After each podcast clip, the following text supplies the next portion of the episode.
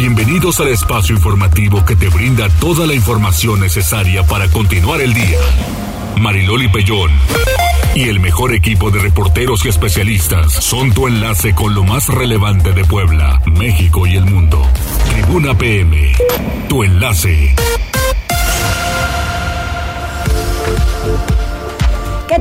¿Cómo están? Muy buenas tardes, un placer saludarles. Tal vez al rato llueva, ya se empieza a descomponer un poquito aquí en la capital poblana. Pues mire, hoy así como que para aquellos quienes nos gusta el fútbol y quienes les vamos siguiendo la pista al equipo de la franja, pues lamentablemente una triste noticia, a las 7 de la mañana falleció Hugo Fernández. Hugo Fernández jugó en los años 70 con el equipo de la franja, inclusive en algún momento creo que por ahí se combinaron con Manolo Lapuente. Pero otra es que sí estuvo muchísimo tiempo eh, metido como entrenador, llevó al Puebla en varias ocasiones a la liguilla y a través de mi cuenta de Twitter comparto todo dos programas que le hice a Hugo Fernández en un café con Mariloli. Entonces se componía obviamente de cuatro partes pero todo está completo y ustedes lo pueden consultar ahí a través de mi cuenta de Twitter. Bueno, lo, lo subo a, Facebook también para que pues, ustedes puedan recordarlo. Eh, también estuvo con esa franja anaranjada, ¿se acuerdan cuando estaba el señor Abed, que en paz descanse? Y Hugo era una persona en la que confiaba muchísimo José Abed en ese equipo en donde tenía a Rabaida, tenía a Carlos Muñoz como, como delantero y el portero Rabaida. Eh, el Maño, ah, Aníbal Ruiz era gran amigo de Hugo Fernández en tantas ocasiones que nos logramos reunir para platicar únicamente pues de fútbol, ¿no? De eso que, que nos apasiona y que nos encanta, pues descansa en paz. Hugo Fernández hoy falleció. ¿Cómo están en cabina? Buenas tardes. Hola, hola, hola, Jazz. ¿Qué tal, Loli? Excelente tarde y bien como lo comentas, pues también es un histórico del fútbol mexicano, quieras. Desde luego. Quieran o no, también estuvo en Tigres, en Veracruz, en Dorados y también la, la, garra que tenía, el carácter que tenía Hugo Fernández, no cualquiera. No cualquiera, también estuvo en Tampico Madero, que ahí fue donde también tuvo algunos problemas con algún directivo del Puebla. En fin, pues la, la historia es larga y aquí estaba con su familia desde hace muchísimos años. Y pues un abrazo para Mabel, para Vicky, para Fernando. La verdad es que sí, sí lo, lo siento muchísimo. Tenemos líneas 242-1312, 222-2390-38 10 en redes sociales, arroba noticias tribuna, arroba mariloli pellón. Y además, Jazz. También ya estamos transmitiendo en redes sociales, en las páginas en Twitter y Facebook de Tribuna Noticias, Tribuna Vigila y Código Rojo. Ahí nos pueden mandar todos sus saludos, comentarios, reportes. Aquí estamos al pendiente. Muy bien, pues comenzamos con las tendencias. Tribuna PM. ¿Qué encontraste? Pues mira, empezamos con una noticia, pues la verdad bastante lamentable y es que a través de redes sociales se ha hecho tendencia este hecho que sucedió en un hotel de la Ciudad de México. Eh, es que Martín N asesinó a su esposa al interior dentro de un hotel en la alcaldía Cuauhtémoc después de que esta de que bueno de que ella lo llamara con otro nombre. Así fue eh, la primera declaración que dio este sujeto a las eh, personas a las autoridades que lo detuvieron eh, fue en la habitación 119 del Hotel Suido, como lo habíamos comentado, en la alcaldía Cuauhtémoc. Tiene 30 años el señor y pues es lamentable el hecho eh, que estas justificaciones solo por llamarte de otro nombre pues terminen en un hecho tan lamentable. Sí, hombre. Y estos, eh, bueno, los feminicidios que siguen haciéndose presente en la República Mexicana.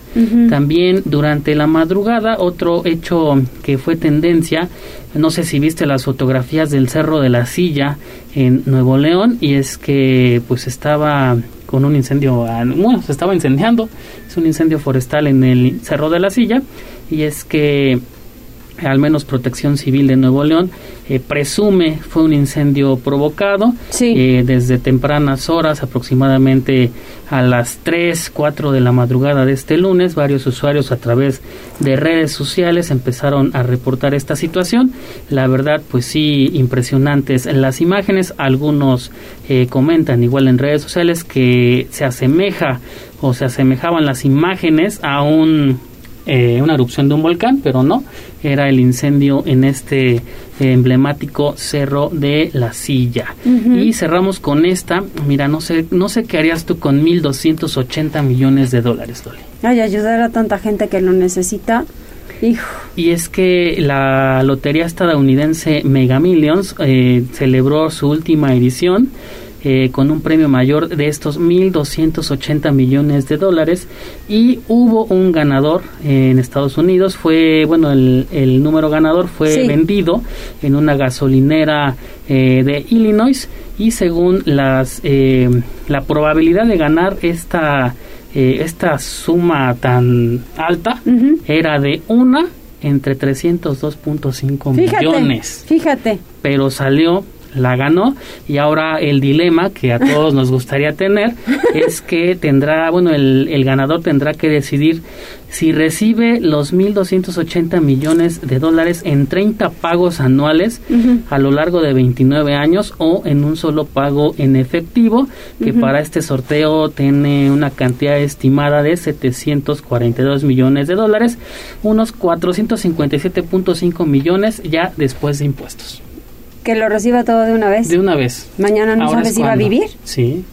¿No? Y de una vez que decida él lo que quiera que se haga con ese dinero, ¿no? Si tantito reparte, si tantito paga deudas, no sé si tenga deudas. Pues ahí puedes este, eh, ayudar, pagar deudas, disfrutar, sí, Sí, claro, claro, sí puede hacer muchas cosas, pero yo que él recibía todo de una vez. Mañana no sabe si va a existir. De una vez y a cuidarlo bastante. A cuidarlo, así es, sí. Eso, es, todo, Loli. Ya estamos en tribunanoticias.mx. Muchísimas gracias, Jazz. De nada. Tribuna PM.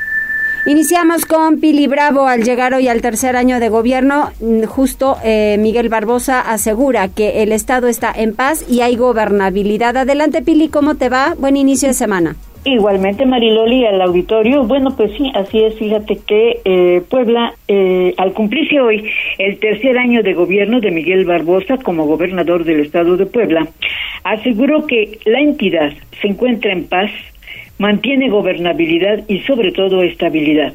Señaló que los poderes públicos funcionan y tienen un constante trabajo a través de las diversas secretarías y organismos donde se atienden los temas fundamentales. Eso es lo que dice el gobernador.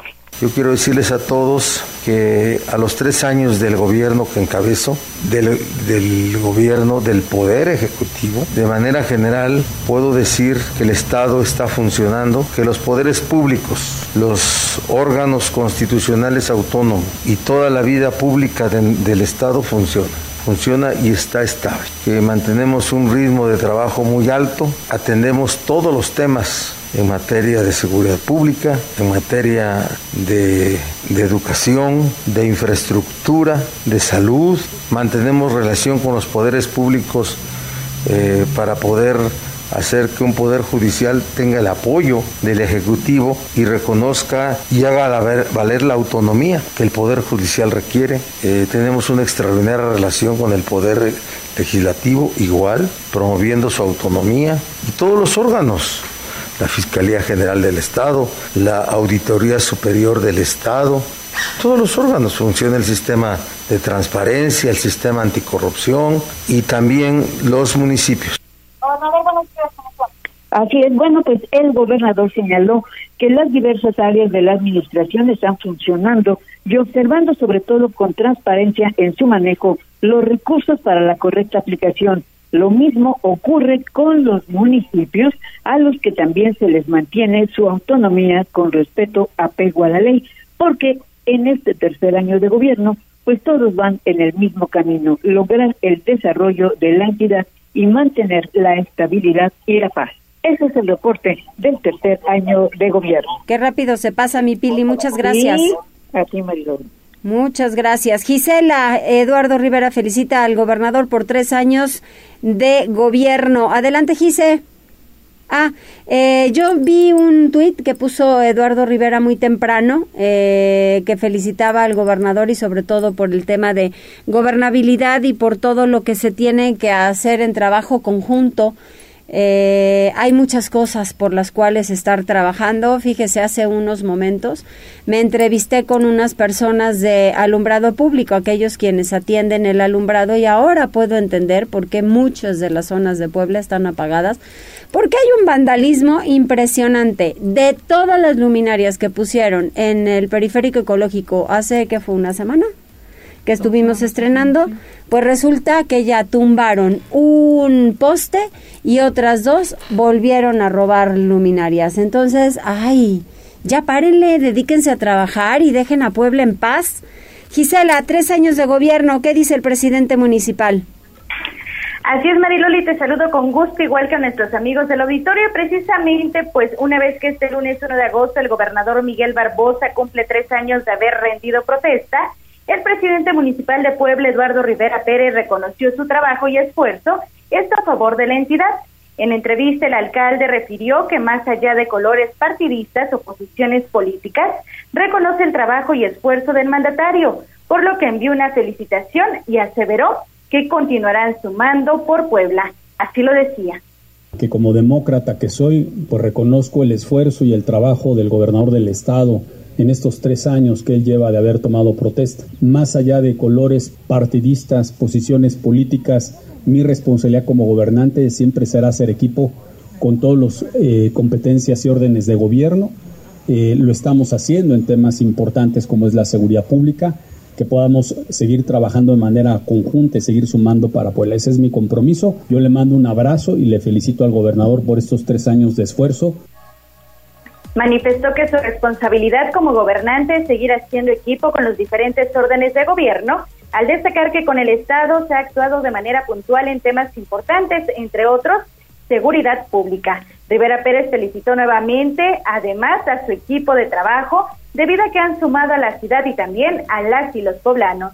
El reporte, Mariloli. Muchísimas gracias, Gisela. Regresamos ahora con Pili porque este martes inicia la jornada de vacunación para adolescentes de 12 a 17 años. ¿Cómo será, Pili? Porque justo de esto nos hablaba el doctor la semana pasada y pues sí es importante, ¿no? Que ante todos los casos que está viendo ahora tanta gente que no le había dado eh, pues coronavirus, ahora le da y entonces sí se complica.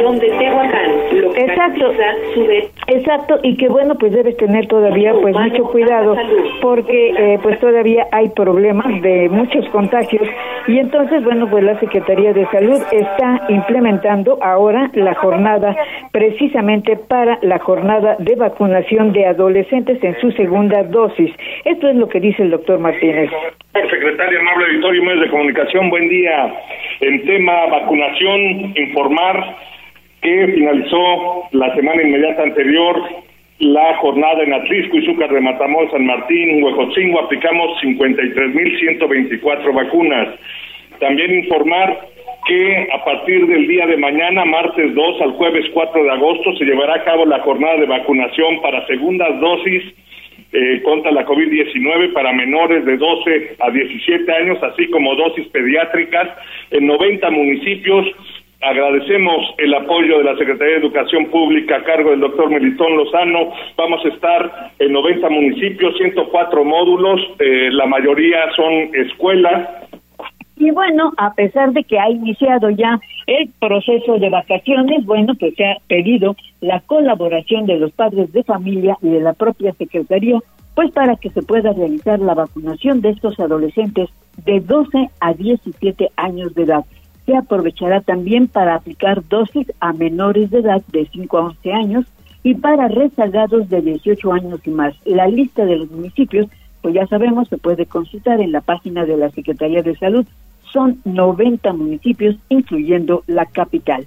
Y bueno, pues naturalmente que en el reporte de COVID el fin de semana, pues no quedó exento de nuevos contagios. Ya sabes que a pesar de todas las recomendaciones que se hacen, pues el contagio aumenta. Este fin de semana fue de 1.439 casos, lo que incrementó la población activa a 7.500 personas que están focalizadas en 141 municipios.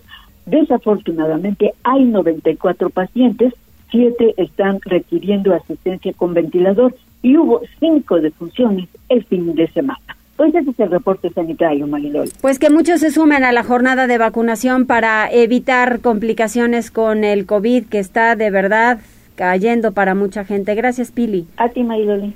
Liliana, vamos contigo porque durante el ciclo escolar que concluyó el DIF en San Andrés Cholula impartió cinco talleres en contra del bullying. Ay, qué tema tan importante, Liliana. Eh, tú que eres mamá, ¿Cómo has de ver este tema de verdad tan difícil? ¿En qué momento le entras para una conversación con hijos, pero también hasta con padres de familia? Porque a veces es que hay papás que o no se quieren dar cuenta o defienden lo indefendible y entonces caes en unos en unos temas y en unos casos de bullying impresionantes. Efectivamente, Mariloli, es toda una polémica, no solo con el temor de que tu hijo sea maltratado, sino de que sea el maltratador, ¿no? Y también saber, pues, cómo le vas a entrar ahí para que esta situación se detenga. Pero por lo pronto, fíjate que te platico que Guadalupe Cuautle Torres, presidenta del Sistema Municipal DIF en San Andrés Cholula, informó que la dependencia a su cargo habilitó durante el ciclo escolar que concluyó el programa Escuelas sin Violencia, que consiste, pues, justamente en llevar pláticas a los jóvenes, a los estudiantes de nivel eh, básico en el municipio para que puedan hablar sobre las agresiones al interior de las escuelas, el maltrato, el acoso, en general este fenómeno que se conoce como el bullying escolar. Y bueno pues en este sentido ella dijo que se trata de un programa que opera de manera transversal por lo que también participan integrantes de la Secretaría de Igualdad Sustantiva de Género, además de que se lleva un, un acompañamiento psicológico para todos eh, los alumnos y eh, como tal en el programa no se ha recibido todavía alguna denuncia, sin embargo, si fuera el caso, pues existe también el personal suficiente para poder eh, acercarse a los estudiantes. Eh, el objetivo no es como tal detectar casos, esto ya se maneja a nivel interno en los planteles, pero sí prevenir este tipo de prácticas, hacerles saber a los chicos que no deben admitir ninguna clase de abuso, pero que tampoco deben emprenderlo en contra de alguno de sus compañeros. Pero vamos a escuchar lo que decía la funcionaria municipal cinco, se hicieron cinco sedes en las diferentes escuelas con respecto a pláticas de bullying en, en, el municipio. Este programa es para los eh, jóvenes y niñas del municipio. Se llega con eh, psicología, atención psicológica, con la coordinación jurídica del, mismo DIC. Se llama, eh, se trabaja con igualdad de género, también asiste a la, la Secretaría esta, a este programa. Y bueno, pues cabe señalar que ella dijo que por ahora, desde luego, que estos cursos están, están suspendidos a causa del periodo vacacional. No obstante, una vez que inicie el nuevo ciclo escolar, pues entonces se llevarán nuevamente estos esfuerzos a los diferentes planteles allá en San Andrés Cholula. Es el reporte, Mariluz. Oye, Liliana, y por cierto, papelerías, zapaterías, tiendas de electrónicos, ropa y mochilas tendrán un aumento de 35% en ventas en esta temporada. ¿Será? Pues eso es lo que se espera. Mira, aunque las vacaciones recién han arrancado, los dueños del comercio establecido en Puebla ya se frotan las manos a la espera de mejorar sus ingresos en el marco del regreso a clases. Ellos esperan un incremento de sus ventas de hasta el 35%. Así lo informó Marco Antonio Prosperi Calderón, quien es presidente en Puebla de la Cámara Nacional del Comercio La Canaco, y él detalló que las ventas comienzan la próxima semana y se prolongarán durante todo el mes.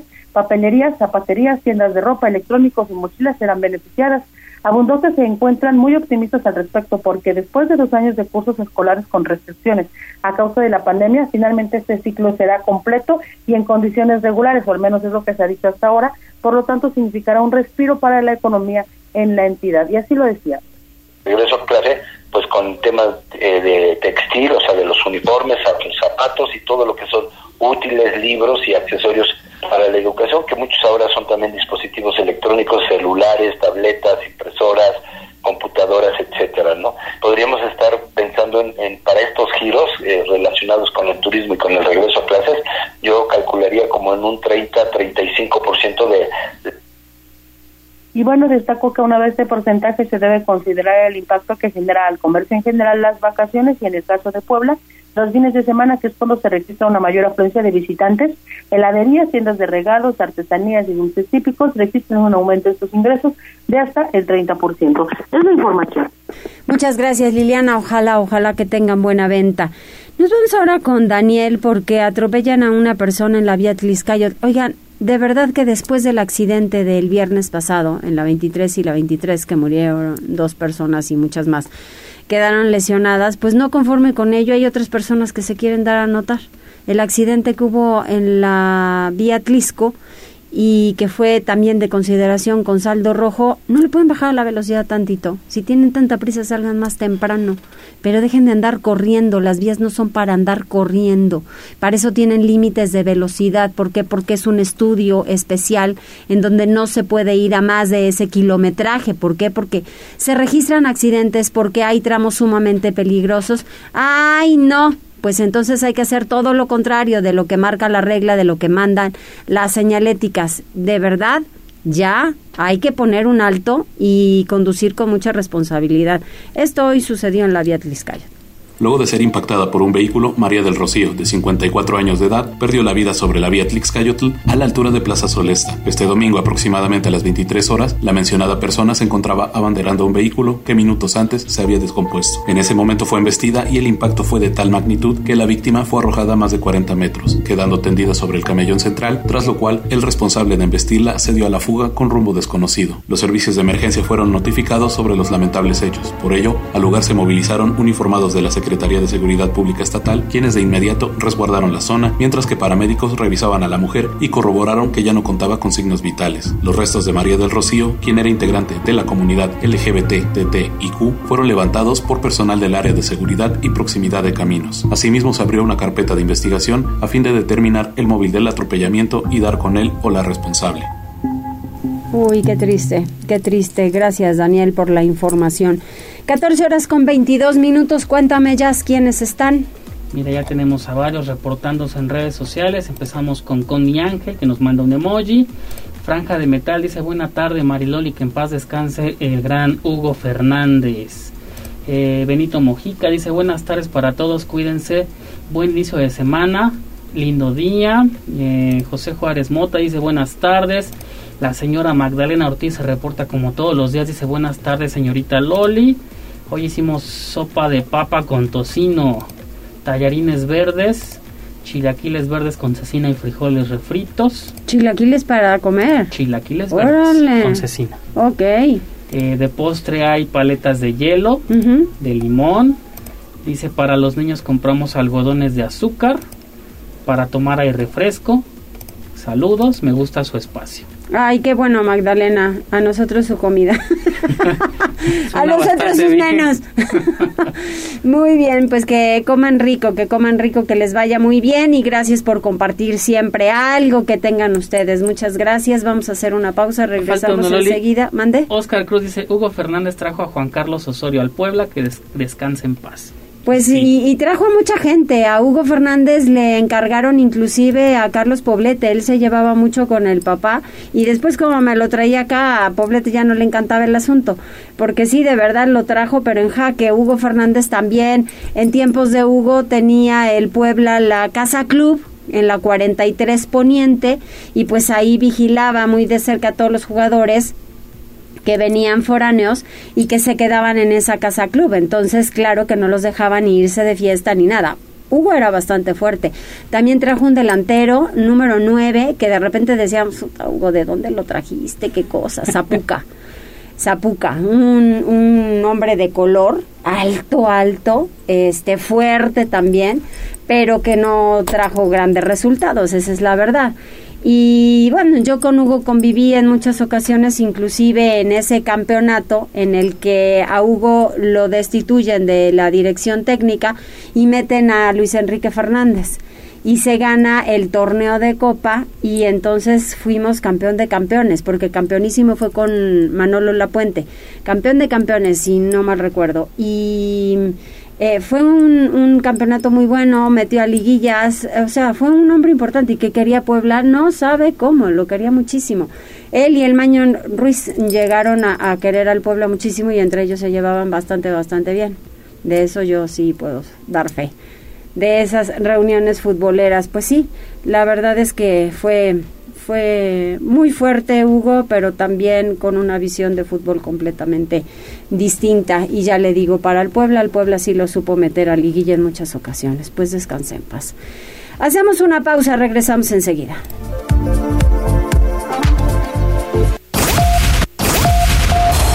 Enlázate con nosotros. Arroba Noticias Tribuna en Twitter y Tribuna Noticias en Facebook. Ya volvemos con Tribuna PM. Noticias, tendencias y más. Estamos de regreso. Tribuna PM, tu enlace.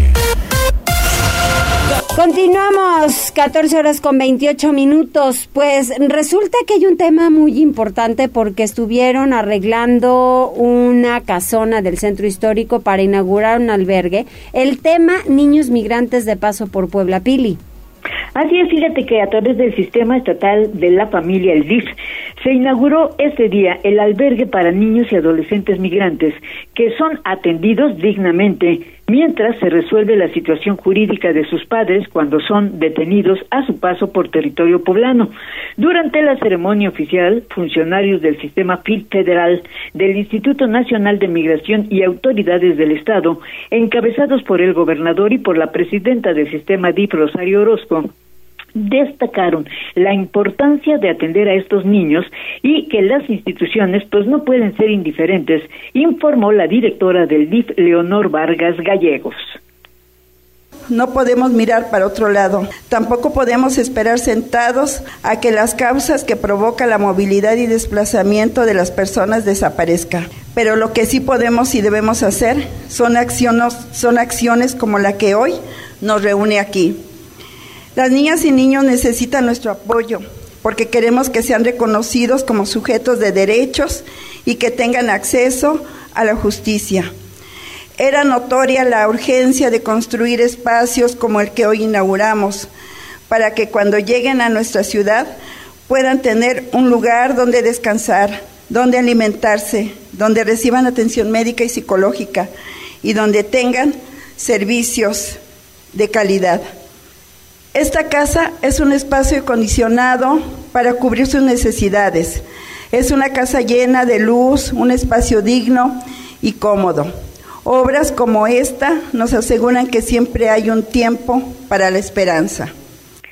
El albergue para esta población está en el centro histórico gracias al rescate inmobiliario que realizó la Secretaría de Infraestructura en una casa de valor histórico del siglo XVIII que está ubicada en la 11 Oriente, casi esquina con la 16 de septiembre, que fue adecuada para dormitorios, servicios sanitarios, comedor y áreas de atención lúdica por un convenio federal que tiene el Instituto Nacional de Migración y el sistema DIP federal, los estados ahora tienen la responsabilidad de atender a los menores de edad migrantes que a veces viajan solos o con sus padres o con otros adultos, pero que no pueden, cuando son detenidos, estar en las estaciones migratorias. Por eso, este albergue se abre y bueno, está bajo la responsabilidad del DIF. El reporte, Mariloli. ¿Dónde queda la casona, Pili? Ahí en la 11 Oriente, muy cerquita. No sé si te acuerdes de una, una tienda de zapatos que llamaban El Ponchito. Sí, sí. Ah, bueno, ahí, ahí cerquita, ahí junto, ahí junto ese, ese ah. inmueble de la 11 Oriente, cercana a la 16 de septiembre. Muy bien, pues estaremos atentos para su desarrollo. Oye, y por otro lado, bienestar para en 15 días, ¿no? Registro para solicitar apoyo. Sí, sobre todo, ¿sabes qué? Para los adultos mayores, es que antes, eh, pues si tú tenías, vaya, las personas mayores, pues esperaban un año para que eh, pues pudieran inscribirlos. Sin embargo, bueno, pues ahora ha cambiado la modalidad. Al comenzar el cuatro bimestre, el cuarto bimestre de este año, la Secretaría de Bienestar abre su convocatoria para que del día primero, o sea, de hoy al 15 de agosto, se pueda pedir registro para la incorporación a la pensión de adultos mayores y a través de un comunicado se hace saber a la población que cumple 65 años de edad entre los meses de julio y agosto, pues puedan realizar sus trámites en los módulos o bien en la de la delegación de la Secretaría de Bienestar en Puebla, allá en la 43 Oriente. La dependencia convocó a que los adultos adultos mayores acudan a estos módulos de bienestar, pues para llevar sus documentos que les permita la tramitación de una pensión y que bueno, tal vez antes de que concluya el año, pues puedan tener ya el beneficio. Ese es el aviso para las personas adultas mayores. Muy bien, muchas gracias, Pili. A ti, Mariloli. Ahora vamos con Gisela. Fíjese bien, ¿qué estamos diciendo? Exceso de velocidad y el uso del teléfono celular mientras se conduce, pues han causado 46 muertes en Puebla. ¿De cuándo es el balance, Gisela?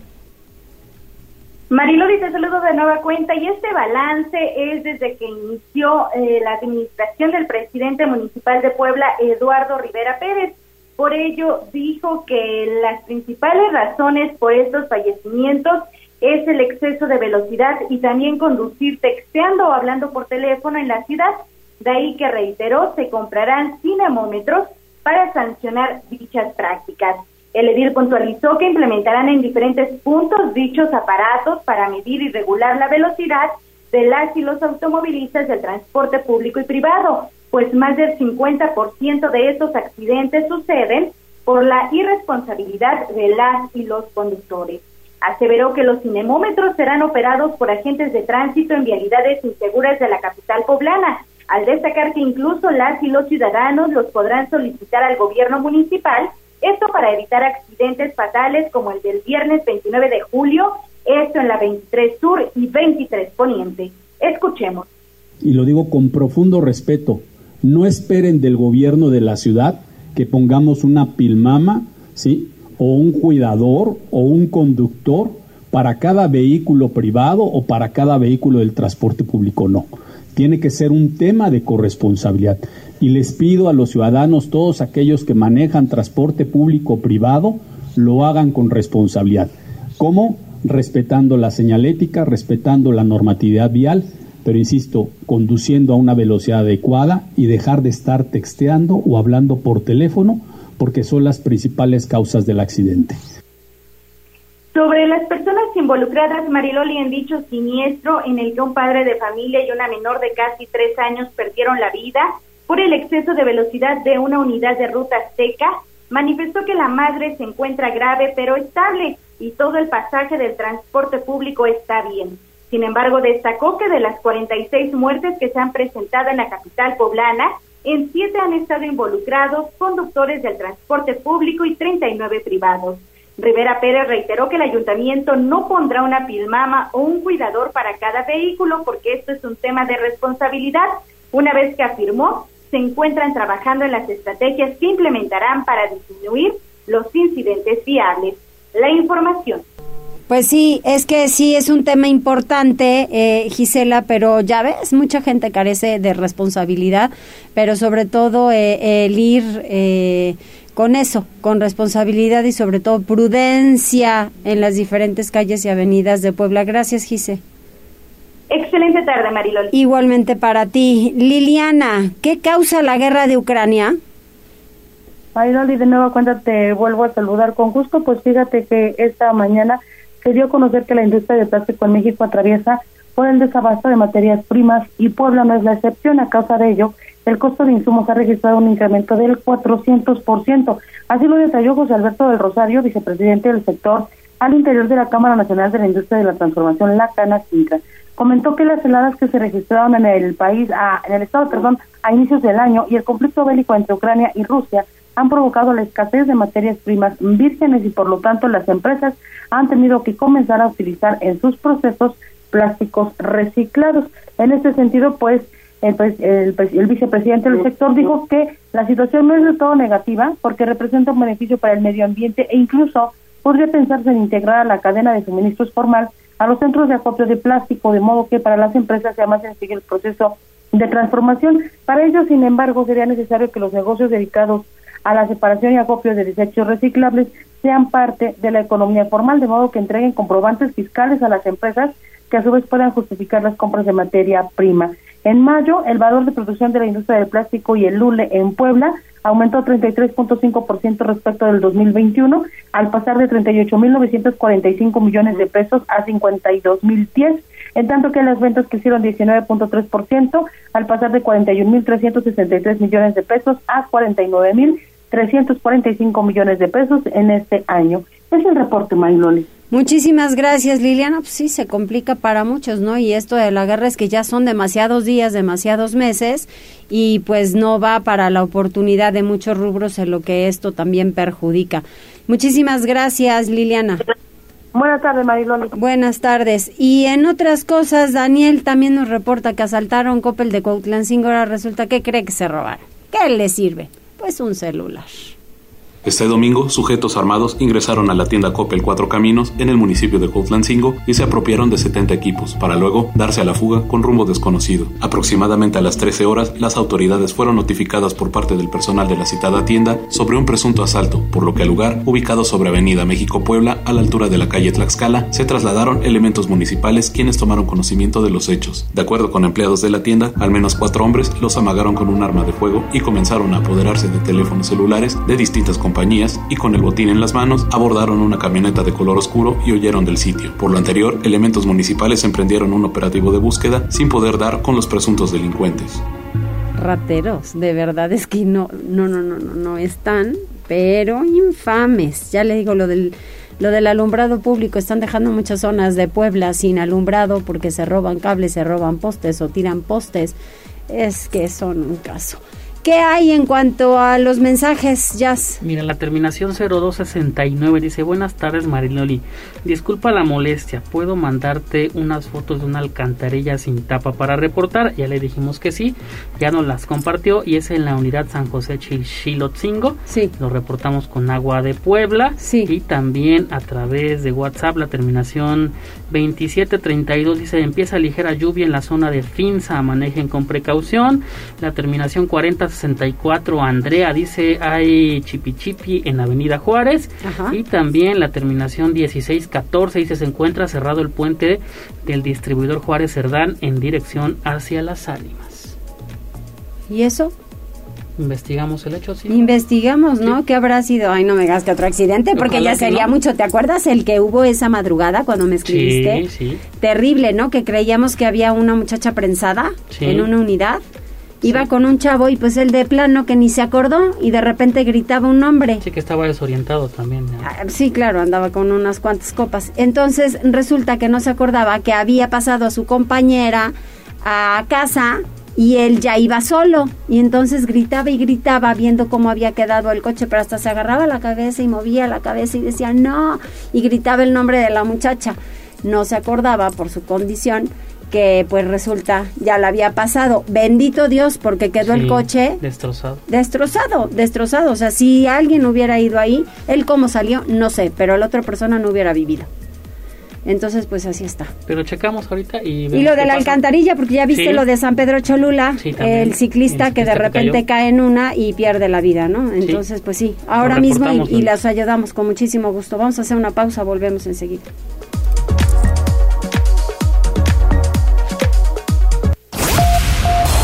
Enlázate con nosotros. Arroba Noticias Tribuna en Twitter y Tribuna Noticias en Facebook. Ya volvemos con Tribuna PM. Noticias, tendencias y más. Estamos de regreso. Tribuna PM, tu enlace. Continuamos en Tribuna PM, 14 horas con 43 minutos. Me dice Manuel a través de Twitter, accidente en la México, eh, Puebla, dirección México, antes de llegar a San Martín, tránsito muy lento, sí, y aparte también estaban reportando por esa zona una manifestación, ¿no? Eh, por eh, a la altura de Tlaxcala, eh, por la desviación a Tlaxcala, entonces pues también eh, se complica, se complica, así que qué bueno que también nos están avisando y pues ya estamos verificando todo lo que ustedes nos están reportando a través de las redes sociales y del número telefónico del WhatsApp. Nosotros vamos a la vialidad hablando de cómo estará.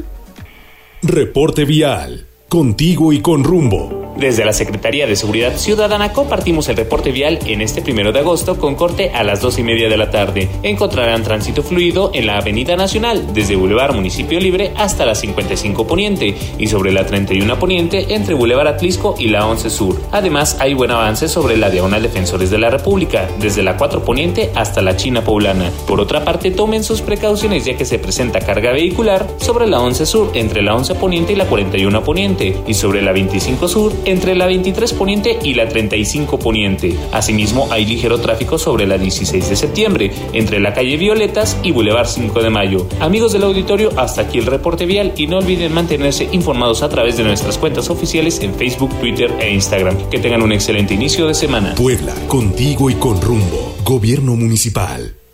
La vialidad en algunas zonas se complica. También hoy reportaban manifestación en la mañana en calles del centro histórico. Ya ven que pues, los terceros qué culpa tienen.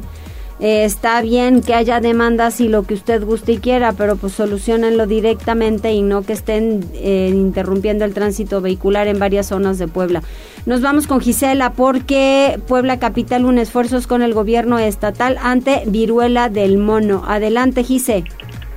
Así es, Mariloli, pues ante estos primeros dos casos de viruela del mono que se registraron en Puebla, el alcalde Eduardo Rivera Pérez aseveró que se reforzará la coordinación con el gobierno del estado para implementar las medidas necesarias que eviten la propagación. El edil puntualizó que si bien tiene poca competencia para atender directamente la emergencia sanitaria, ambos niveles de gobierno sumarán esfuerzos para atender los casos e implementar las medidas necesarias en sectores vulnerables o que puedan ser objeto de contagios. Así lo decía hay que decirlo, eh, poca competencia y solamente la coordinación que dependemos también del gobierno estatal. Por lo que sabemos también nosotros a nivel mundial, pues eh, hay que tener cuidado, ¿no? Precisamente en aquellos sectores que sean vulnerables y que puedan ser objeto también de este tipo de contagios. Y nosotros eh, estaremos coordinando con el gobierno del estado para lo que sea necesario el poder implementar y el poder evitar esta propagación, en su caso en el municipio de Puebla. El reporte, Mariloli. Ay, Gisela, Gisela, muchas gracias. Buenas tardes. Buenas tardes. Y nos vamos ahora con Liliana porque resulta que hay déficit de policías municipales. Algo pasa, pero miren, en esta depuración de las diferentes corporaciones policíacas también resulta un poco complicado el, la contratación, cuál es todo el proceso. Tiene que ser pues lo más pulcro, ¿por qué? Pues porque estamos dependiendo que haya buenos o malos policías y de ahí será el comportamiento o el avance de una, de una ciudad y pues los municipios tienen mucho que ver con ello, Liliana. Efectivamente, Mariloli, fíjate que el municipio de San Andrés Cholula cuenta con un total de 160 policías y requiere de una cantidad igual para poder cumplir con la norma en cuanto al número de policías por cada mil habitantes. El déficit de uniformados en el pueblo mágico es del 50%.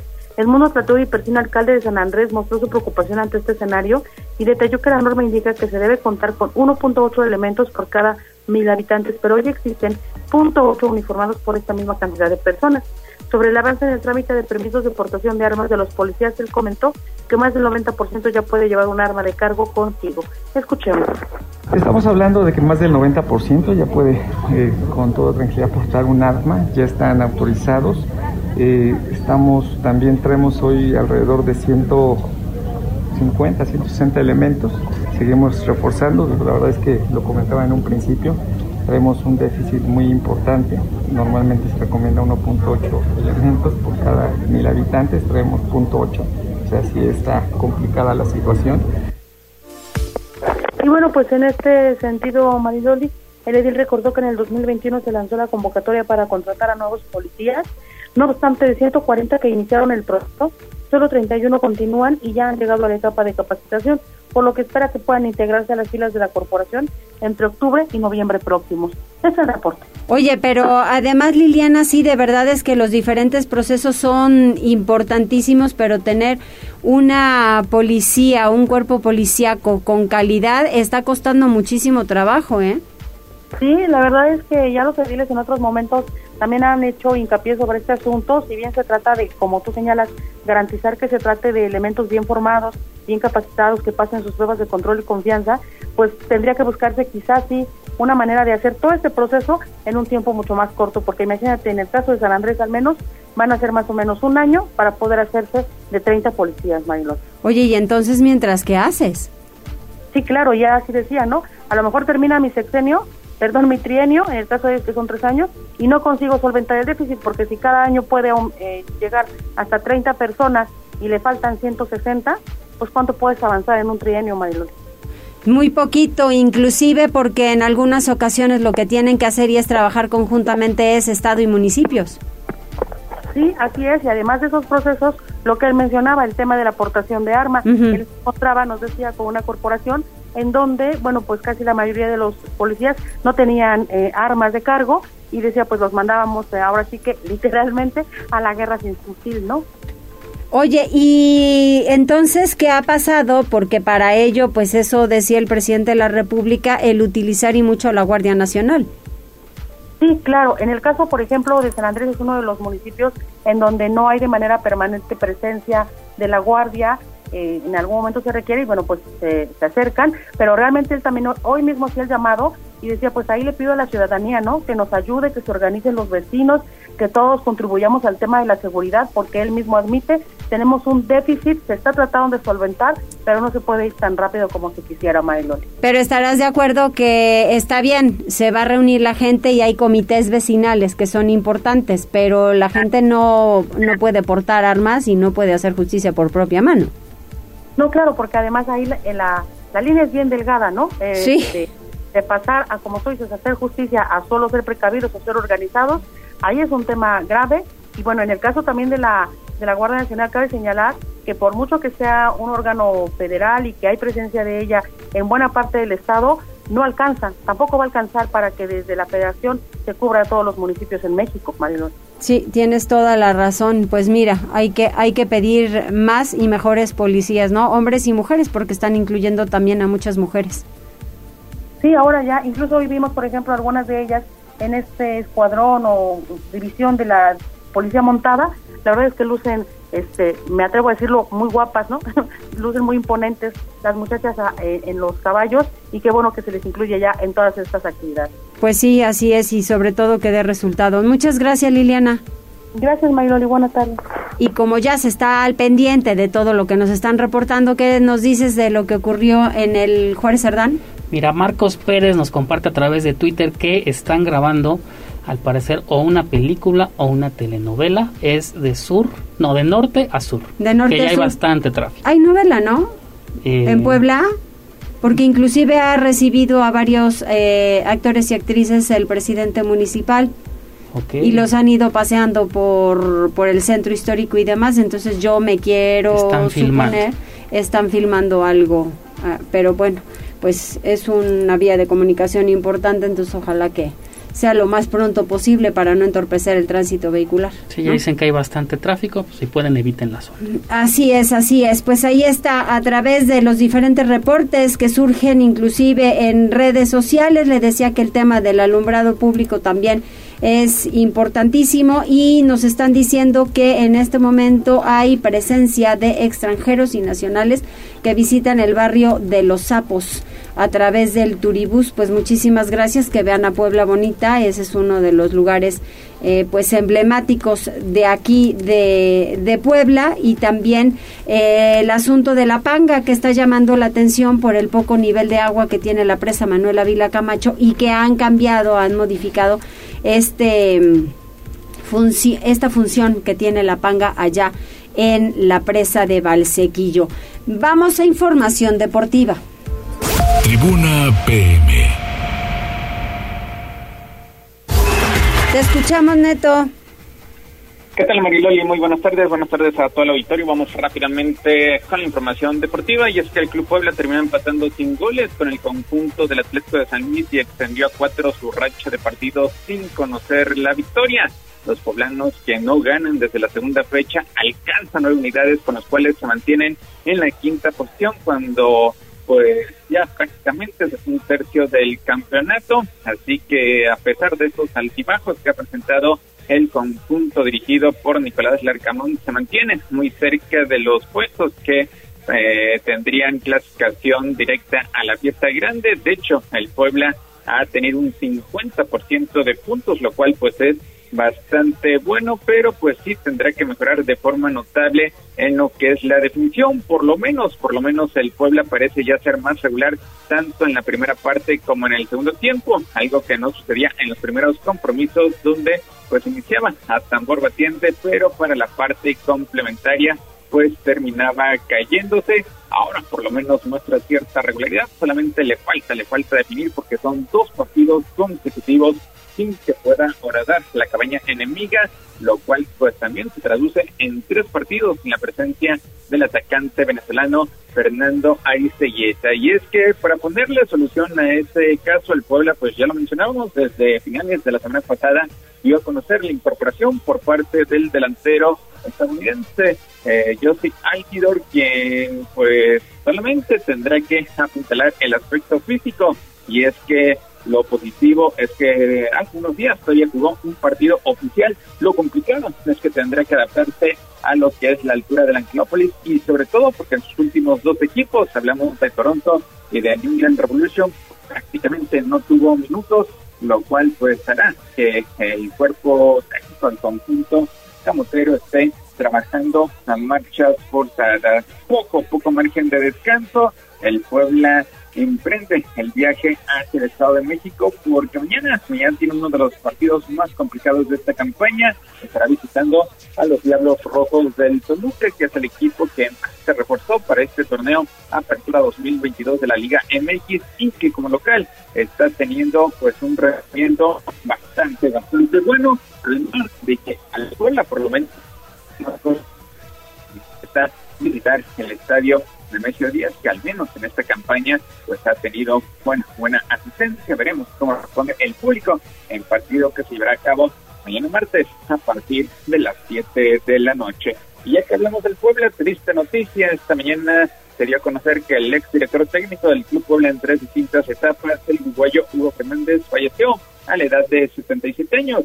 Y es que el Charrúa fue futbolista, entrenador y directivo con la franja en 1970 y 1980 estuvo en Angelópolis por primera ocasión, tras su paso por distintos equipos de su natal país, Argentina y España. Recordarán que él se desempeñaba como defensor y ayudó a que en varias ocasiones Ya en primera división. Ya comenzó su carrera como entrenador en 1984 con el Peñarol de Uruguay y en 1985 terminó regresando a Puebla, donde permaneció por dos años. Su segunda etapa como director técnico de la franja fue entre 1995 y 1996. Además, tiene el récord de calificar al Puebla a seis liguillas de manera consecutiva. Lo único, lo último que le faltó fue ponerle la cereza al pastel, ya que se quedó con las ganas de conseguir algún campeonato, pero pues bajo su mandato, el Puebla siempre, siempre era protagonista peleando los primeros lugares de la tabla general. Después también tuvo inclusión como directivo en 2006 pasó por el equipo de Lobos WAP y terminó su carrera con los Dorados de Sinaloa de 2006 a 2008, donde no pudo ascender al conjunto Pulichi, precisamente perdiendo la final ante el Puebla del año 2007. Regresaría al equipo de sus amores ya cuanto a la directiva el equipo poblano era encargada por Ricardo Neine, el conjunto poblano pues ya eh, dio su pésame, la, dio condolencias a todos sus familiares a través de sus redes sociales. Veremos si más adelante le preparan algún homenaje a una pieza que fue fundamental en la historia del conjunto poblano. Ya para rematar la información deportiva, los picos de Puebla terminan barriendo a los raperos de Saltillo, se colocan a medio juego del primer lugar que ocupan los Diablos Rojos del México y a partir de mañana abren serie trepidantes de compromisos enfrentando a los Tigres de Quintana Roo. Marilole, hasta aquí lo más relevante en materia deportiva. Oye, tú recordarás, Neto, porque cuando quitan a Hugo Fernández, eh, ponen a Luis Enrique Fernández. Ese campeonato obviamente era de Hugo, no de Luis Enrique, pero este ahí fue que un campeón de campeones. Sí, eh, torneo de Copa, torneo de Copa. Ya en la siguiente campaña, pues es donde entra Pedro García, que también acumula eh, récord de puntos para el conjunto poblano, solamente cinco derrotas en temporada regular. Lamentablemente, en esa época la liguilla se jugaba en forma de grupo. El Puebla llega en un mal momento y pues la directiva no aguanta el hecho de que Pedro García pues haya, fracasado en liguilla y al siguiente torneo regresan a Manolo A Manolo, que ya consigue todos los títulos, campeonísimo, campeón de liga, campeón de copa y también campeón de CONCACAF, todos en la misma temporada. Entonces esa de Hugo fue campeón de Copa. Sí, fue torneo de copa, fue torneo de copa que finalmente pues no puede conseguir y pues lo que hay que destacar son las seis liguillas de forma consecutiva. Por ejemplo, mucho, mucho se habla de este Puebla que lleva cuatro liguillas de forma consecutiva. Estarían todavía a dos torneos de igualar ese récord que tiene Hugo Fernández, al quien despuésmente pues le faltó, le faltó la pieza al pastel que fue conseguir algún campeonato con el conjunto blanquiazul, pero pero en su momento pues el Puebla siempre fue protagonista y peleando los primeros puestos. Así es. Gracias, Neto. Saludos, muy buenas tardes. Buenas tardes. Pues hasta mañana. Gracias en cabina. Que les vaya muy bien. Gracias, Jazz. Bye.